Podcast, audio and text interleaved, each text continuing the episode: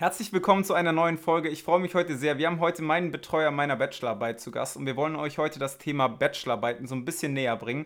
Ähm, ich finde das total super, so einen kurzen Einblick schon mal zu bekommen, was auf einen in dieser besonderen Studienzeit ähm, auf euch zukommt. Dafür ist heute Louis zu Gast und ich freue mich sehr, dass er heute da ist. Bis gleich. Caroline. Caroline. Caroline. Caroline.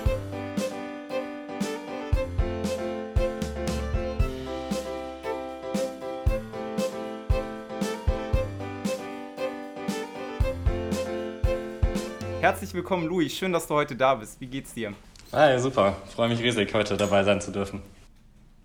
Genau, wir haben uns ja so ein klein bisschen auf Umwegen damals kennengelernt gehabt. Ähm, ich hatte ja eigentlich erst einen anderen Betreuer, dann wurdest du mir noch zugemischt und das hat mich sehr gefreut.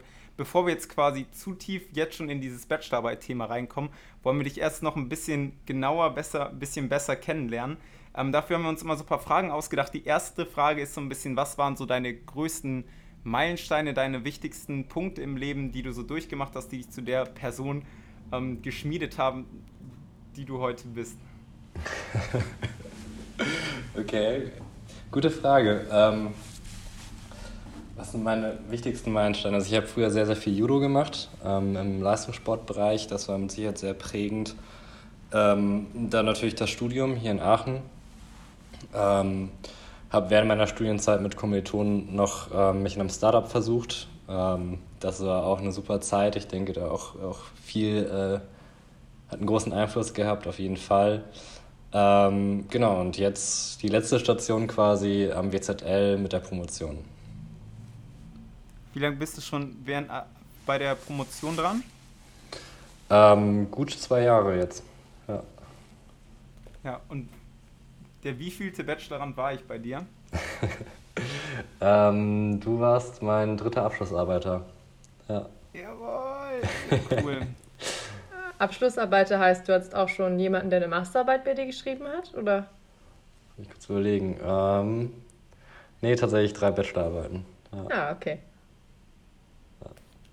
Genau, da reden wir ja später noch ein bisschen mehr drüber.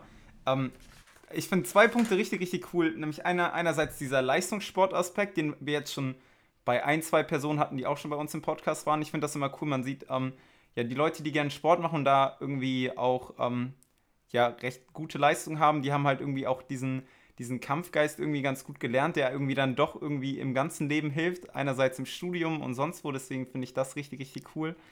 Ähm, und der andere Punkt war auch das Startup, das fand ich auch toll. Du hast mir damals ja schon so ein bisschen was darüber erzählt gehabt. Ähm, vielleicht verlierst du da noch ein, zwei Punkte zu, was quasi in dieser Zeit besonders prägend war, was du da vielleicht so draus gelernt hast. Nämlich, ich glaube, das ist ein Punkt, den sich viele Studenten von Aachen quasi ähm, mal vornehmen, irgendwie was zu gründen, mal in die Richtung so ein bisschen zu gehen. Deswegen ist das auch spannend, dass wir dich da heute da haben. Hm. Ähm, ja, Startup. Ähm, tatsächlich haben wir angefangen, ganz klischeehaft, beim Abendessen, beim, beim Bierchen und ähm, hatten einen Kollegen, der halt Luft- und Raumfahrt, sehr Luft- und Raumfahrtaffin war ähm, und sind dann über das Thema Drohnen ähm, drüber gestolpert. Ich war auch während meiner Studienzeit bei Exelution, der studentischen Unternehmensberatung, da hattet ihr auch schon mal eine Folge. Übrigens auch sehr prägend, also definitiv auch ein Meilenstein. Ähm, auch viele Projekte dort gemacht.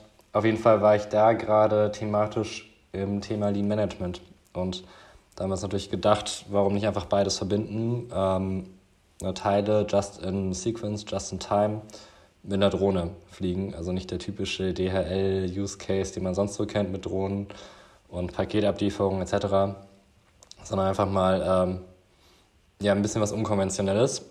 ähm, haben dann zu dritt relativ lange dran rumgetüftelt, ein Patent angemeldet. Ähm, auch eine spannende Sache, so eine Patentanmeldung. Ähm, doch sehr viel Bürokratie auch dahinter, ähm, haben das aber über einen externen Patentanwalt, Anwaltskanzlei gemacht. Also von daher ging es dann eigentlich im Endeffekt ganz gut. Ähm, und dann relativ schnell festgestellt, so Deep Tech oder generell so richtig technische Startups in Deutschland schwierig. Ähm, hatten auch ein, zwei kleine Demo-Projekte, also Demonstratoren ähm, aufgestellt. Ähm, genau, das, das war so der Verlauf. Waren am Ende auch noch in einem Inkubator, ähm, der einen quasi ähm, mit, mit Partnern vernetzt hat, Workshops angeboten hat etc., aber jetzt keine direkte finanzielle Förderung. Ähm, ja, und im Endeffekt, irgendwann mal ging es dann für uns alle Richtung Ende des Studiums und natürlich die Frage, was man dann machen möchte. Insgesamt ja, drei, vier Jahre haben wir daran schon rumgetüftelt, auch eine eigene Garage gemietet also, ähm, und dort eine Werkstatt eingerichtet, also richtig Garagen-Startup-mäßig. Ähm, aber irgendwann kommt so der Punkt, wo man sich entscheiden muss, was man als nächstes machen möchte. Und ähm, ja, die anderen sind auch in die Promotion gegangen. Und das hat sich jetzt so ein bisschen, bisschen verlaufen. Ähm, das Patent besteht natürlich immer noch. Also könnte man theoretisch nochmal angehen, aber ähm, ja, erstmal alle, erstmal alle äh, eigene Wege mit der Promotion gegangen. Aber die trotzdem nicht so. BZL sind ja auch schöner als eine Garage, würde ich mal behaupten. genau, genau, das auf jeden Fall. Weil die, die Garage hatte schon was. Also war, war schon ganz cool. Die war auch direkt am Pontor, also war auch praktisch. ähm, du hast eine Aussage getroffen, die ich gerne noch ein bisschen hinterfragen würde, nämlich, die habe ich noch nicht ganz verstanden, dass Deep Tech in Deutschland ein bisschen schwerer ist. Also ähm, stark technische Startups sind in Deutschland eher schwerer. Ähm, mhm. Wie bist du darauf gekommen, dass das so ist? Warum ist das so? Ähm, also wenn man sich jetzt mal die meisten Unicorns anschaut, dann sind das halt viele Startups, die wenig CapEx brauchen, wenig Investitionsbudgets ähm, am Anfang brauchen, wo halt auch relativ schnell ein Umsatz generiert werden kann. Und das ist halt ähm, gerade in so einem technischen Bereich, wo auch viele rechtlichen Hürden sind, gerade mit Drohnen. Ne, also gab es ja jetzt die letzten Jahre immer mal wieder Themen, die da hochgekommen sind. Ähm, ist es einfach schwierig. Also ich glaube, da gibt es andere Länder, die da ein bisschen prädestinierter für sind, ähm, reine technische Entwicklung zu machen. Ähm, ich glaube, in Deutschland ist auch einfach das Risikoverständnis ein anderes. Also hier hat man eher Investoreninteresse geweckt, wenn man da auch schon die ersten Umsätze, erste, ersten Kunden etc. hat. Ähm, und gerade wenn man jetzt was komplett Neues macht, schwierig. Geht natürlich auch anders. Also gibt ja auch andere äh, größere Startups, auch im WZL-Umkreis, die technisch äh, Autos bauen etc. Aber äh, nichtsdestotrotz nicht ganz einfach. Nee, voll cool.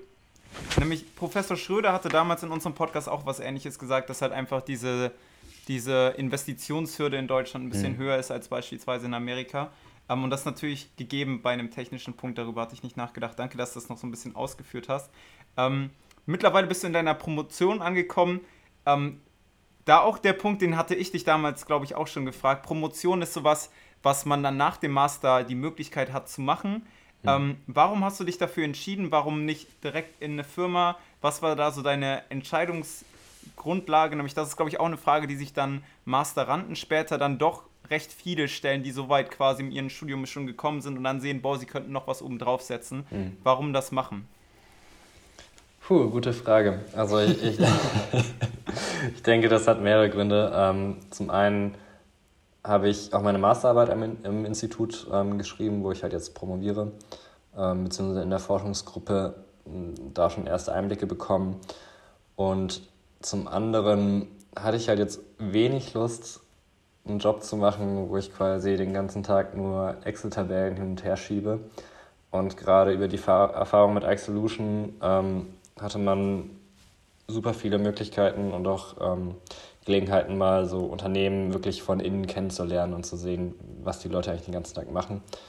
Ähm, und da hatte ich jetzt noch nicht so viel Lust drauf, sondern ähm, einfach nochmal die Gelegenheit nutzen, gerade wenn man jung ist, nochmal sich mit einem Thema zu beschäftigen, also wirklich in Tiefe zu beschäftigen. Ich glaube, das geht halt so schnell später nicht mehr, wenn man dann quasi Daily Doing hat, das man abarbeiten muss, ähm, da nochmal eigene Ideen zu entwickeln und wirklich einfach nochmal so auf dem Expertenniveau in ein Thema reinzukommen.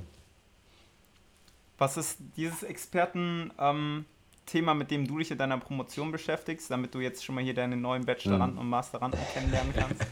du meinst direkt Akquise für neue Abschlussarbeiten? Sehr gut.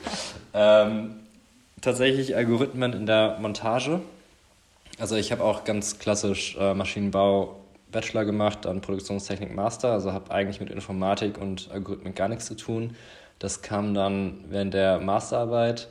Ähm, genau, und seitdem bin ich da irgendwie auf, drauf dabei geblieben. äh, mit Algorithmen.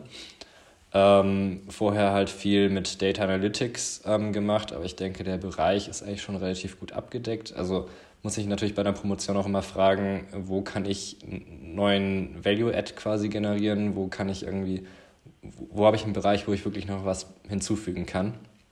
Und Data Analytics würde ich mal behaupten, das machen schon so viele. Ähm, aber Algorithmen in die Montage zu bringen, ist nochmal eine ganz andere Geschichte.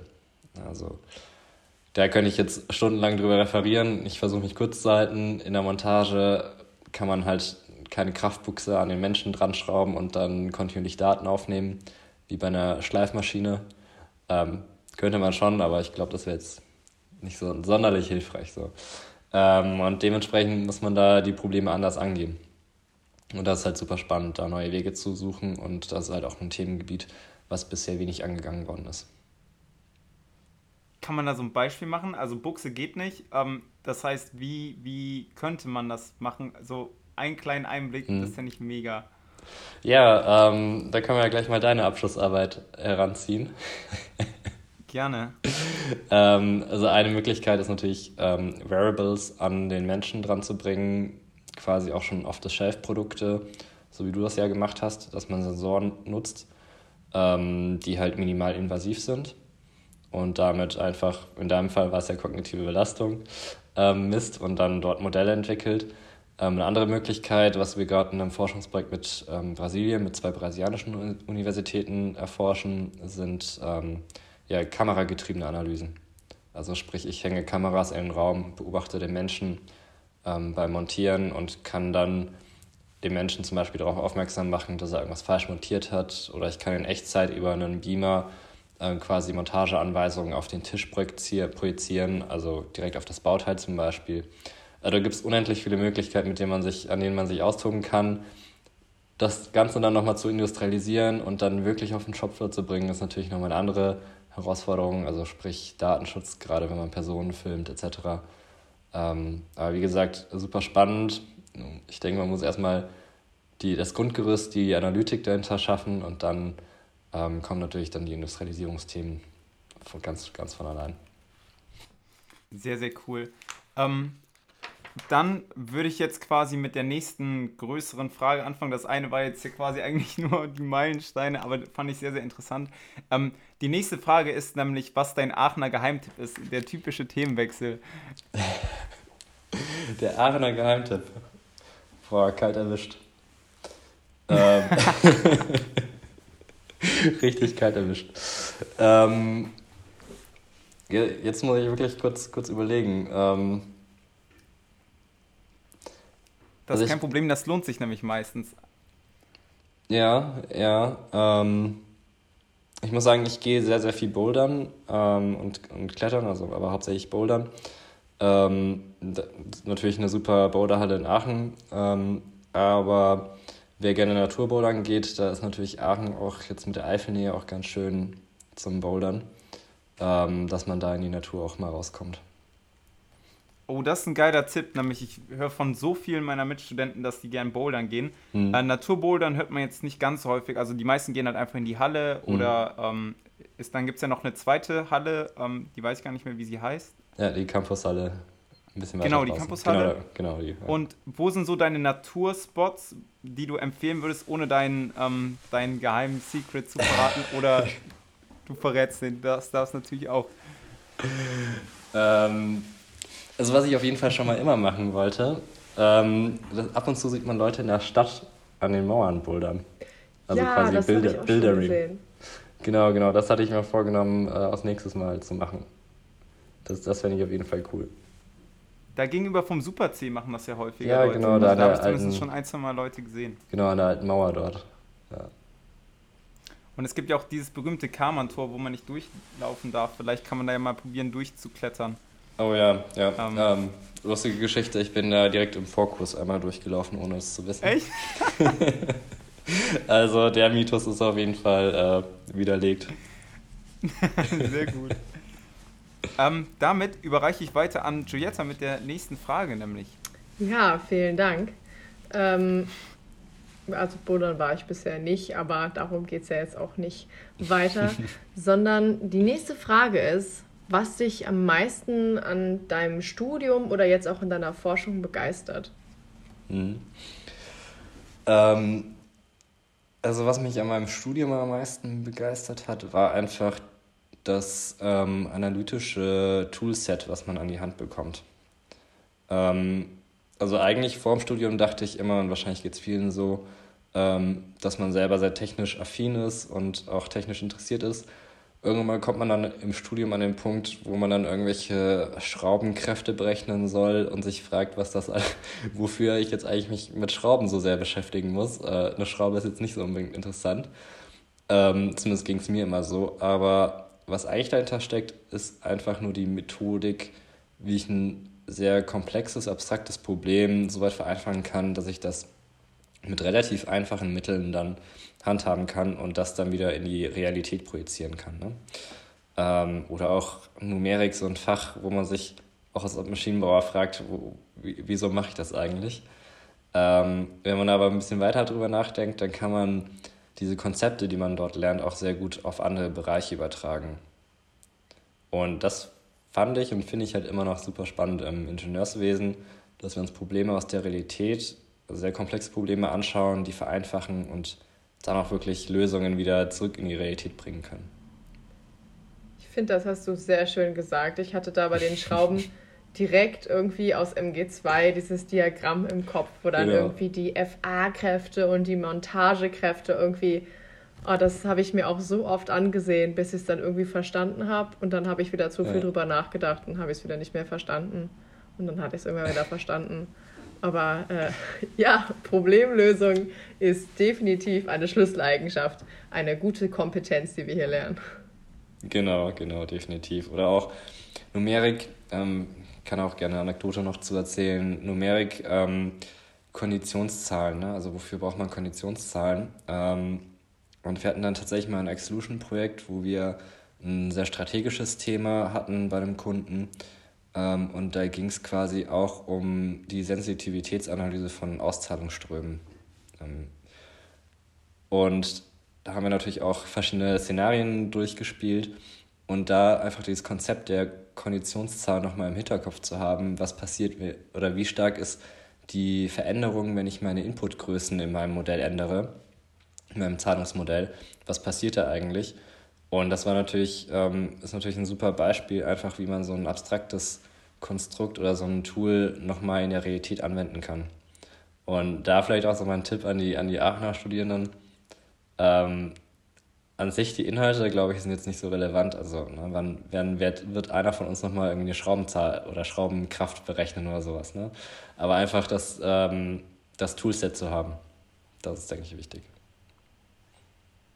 Ja, das ist auch ein sehr geiles Beispiel, halt einfach, wo, wo man das dann halt so anwenden kann, wenn man halt einfach all das jetzt quasi gehört hat und man hat jetzt halt dreieinhalb Jahre seinen Bachelor gemacht, dann nochmal eineinhalb Jahre seinen Master gemacht. Du hast einfach so ein, so ein großes Toolset mal gesehen, mitbekommen, hast das alles schon mal gehört und dann, wenn du dann irgendwann nochmal das, was davon brauchen solltest, auf der einen Seite einfach wieder einfach sich da reinzuarbeiten, aber auf der anderen Seite was Neues zu lernen, ist dann halt auch easy. Ähm, deswegen sehr, sehr cool.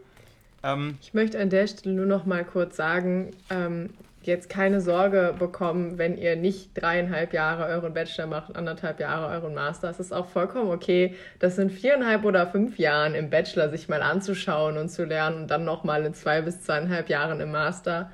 Ähm, dann kann man ja nur noch umso mehr mitnehmen, wenn man sich die Fächer mehrmals anhört. Definitiv. Und auch ähm, Studieren an sich ist auch nicht alles. Ne? Also es gibt auch noch genügend Initiativen, bei denen man sich engagieren kann. Und das halte ich für mindestens genauso wichtig wie das Studium an sich. Genau. Ähm, den Punkt mit der Methodik werden wir nachher noch ein bisschen aufgreifen. Nämlich ein wichtiger Punkt in der Bachelorarbeit ist natürlich die Methodik. Und die, ähm, ich glaube, ich nenne die zweite Folge dann Methodik der Bachelorarbeit. Wir sprechen nachher so ein bisschen drüber, wie geht man strategisch schlau an eine Bachelorarbeit und was wird da auf einen erwartet. Bevor wir das aber machen, ähm, ist noch eine abschließende Frage für dich ähm, hier in meinem Büchlein notiert. Ähm, das ist wieder eine der 210 Fragen, um sich zu verlieben. Ähm, und dies heute, welche Erfahrung in deinem Leben hat dein Leben am meisten verändert?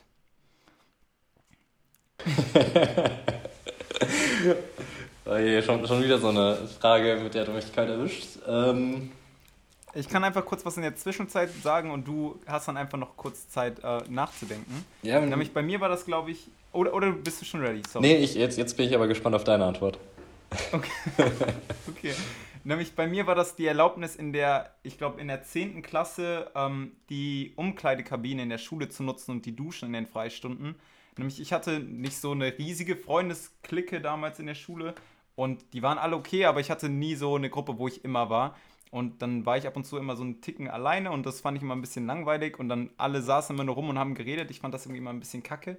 Ähm, ich wollte jetzt aber auch keine Hausaufgaben oder so in der Schule machen und ähm, habe aber total gern Sport gemacht. Und dann habe ich die Erlaubnis bekommen, halt die Umkleidekabine zu nutzen. Dann habe ich da immer mein Sporttraining gemacht, war irgendwie joggen oder sowas und konnte danach duschen und war dann wieder komplett erholt, komplett fertig, komplett ready für die achte, neunte Stunde.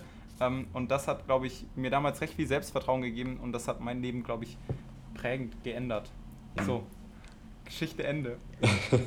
Wir hatten überhaupt keine Duschen in der Schule. Wir schon. Krass. Nicht schlecht. Ähm, ja, das prägendste Erlebnis. Genau, ich war nach dem Abi, ähm, habe ich erstmal ein halbes Jahr gearbeitet, um, um Geld ähm, anzusparen. Und danach war ich mit einem Schulkollegen ähm, auf Weltreise. Ein halbes Jahr. Und wir waren unter anderem in Peru. Und ähm, wir hatten beide, oder haben immer noch beide, keinen Motorradführerschein. Aber wir wollten unbedingt Motorrad fahren. Ähm, also haben wir uns dann zwei Motorräder dort geliehen und sind dann über die Anden quasi ähm, ein Stück weit in der Amazonas, also war noch nicht ganz drin, aber vegetativ ähm, ist dann schon relativ nah an Regenwald gekommen. Ähm, auf jeden Fall haben wir uns dann die zwei Motorräder geliehen und wir haben uns davor auf YouTube angeschaut, wie man Motorrad fährt. Hat auch super geklappt. Also ähm, YouTube auf jeden Fall auch ein super tolles Tool zum Lernen. Ähm, Genau, und ähm, bei den Polizeikontrollen immer auf den deutschen Führerschein hinten ist ja so ein Motorrad abgebildet, immer drauf gezeigt. Na gut, haben wir uns dann durch, durchgewunken. Wahrscheinlich hatten die einfach keinen Bock auf den Stress, ähm, Ausländer da jetzt ähm, ja, mit einer Geldstrafe zu belangen oder sonst irgendwas. Auf jeden Fall ähm, ging uns irgendwann mal der Sprit leer. Und Peru ist halt nicht unbedingt dicht besiedelt und hat auch nicht unbedingt überall Straßen so wie wir, sondern das waren halt einfach alles nur Schotterpisten. Und sie waren dann irgendwann in einem Dorf, ähm, wo die auch kein Spanisch gesprochen haben. Also wir konnten selber kein Spanisch, also jetzt sowieso nichts gebracht, aber wir hatten zumindest ein Wörterbuch dabei, immerhin. Ähm, sondern die haben dann nur Quechua gesprochen, das ist dort die indigene Sprache. Ähm, standen da in so einem Dorf, wirklich, das sah aus wie ausgestorben und wir hatten dann keinen kein Sprit mehr. Und dann kam da irgendwie so ein Kind um die Ecke, so ein, wahrscheinlich fünf oder sechs Jahre alt, ähm, und wir haben dann quasi so auf die Tanks gezeigt und äh, versucht irgendwie zu erfragen, wo wir denn Sprit herbekommen. Das Kind hat uns erschrocken angeschaut, weil es wahrscheinlich noch nie irgendwie Ausländer, also einen Blondschopf und einen Halbasiaten ähm, gesehen, gesehen hat. Ähm, und so fünf Minuten später kam es einfach mit so zwei Fanta-Flaschen, so zwei Liter, zurück und da war dann tatsächlich Sprit drin. Und das war ein super, in dem Fall tatsächlich Sprit für den Tank.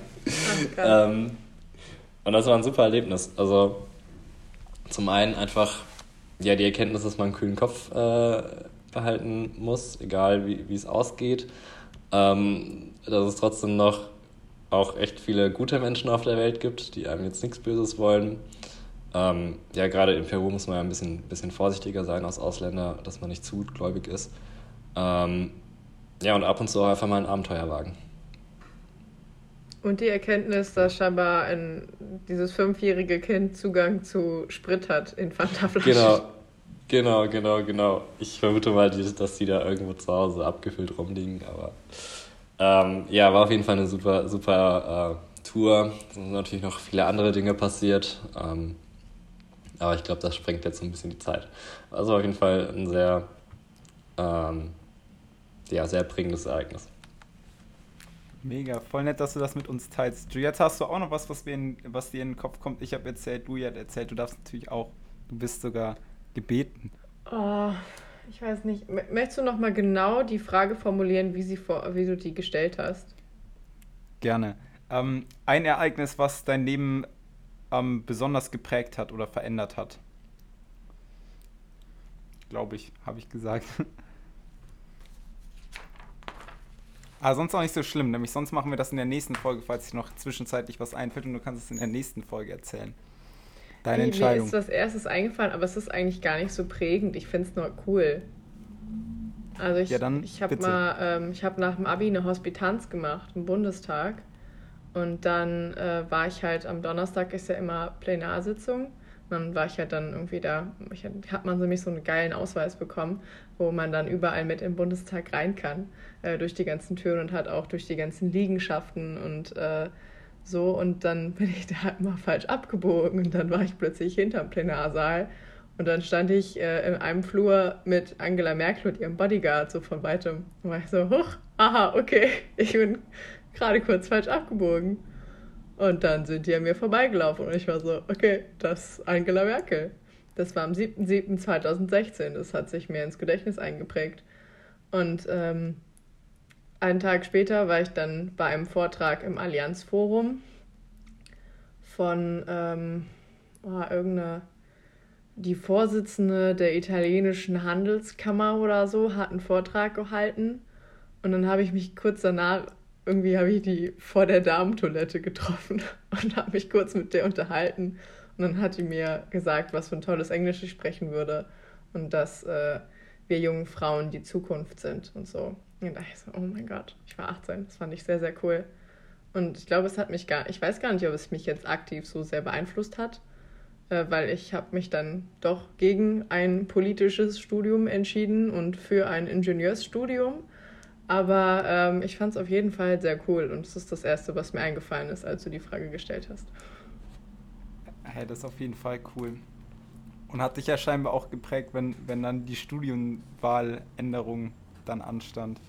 Also ein bisschen zumindest. Ich meine, vorher hatte ich jetzt mich auch nicht auf äh, irgendwie gesagt, ah, ich gehe jetzt in die Richtung Diplomatie. Genau genommen hatte ich mich für Anglistik eingeschrieben in diesem Semester. Insofern hat das mit nichts von beidem irgendwas zu tun gehabt. Aber ich meine, das Datum ist halt präsent geblieben. Ja, aber es ist auch ein schönes Datum gewesen. Das stimmt. Gutes Datum dafür.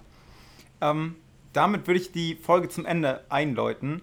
Ähm, ihr hört die nächste Folge am Donnerstag. Da steigen wir dann richtig durch mit den Bachelorarbeiten und stellen euch die Methodik der Bachelorarbeit quasi mal vor, wenn wir das jetzt mal so nennen. Äh, ich freue mich sehr. Louis, bis, bis Donnerstag. Ich freue mich mega. Ähm, danke, dass du heute da warst und tschüss, tschüss.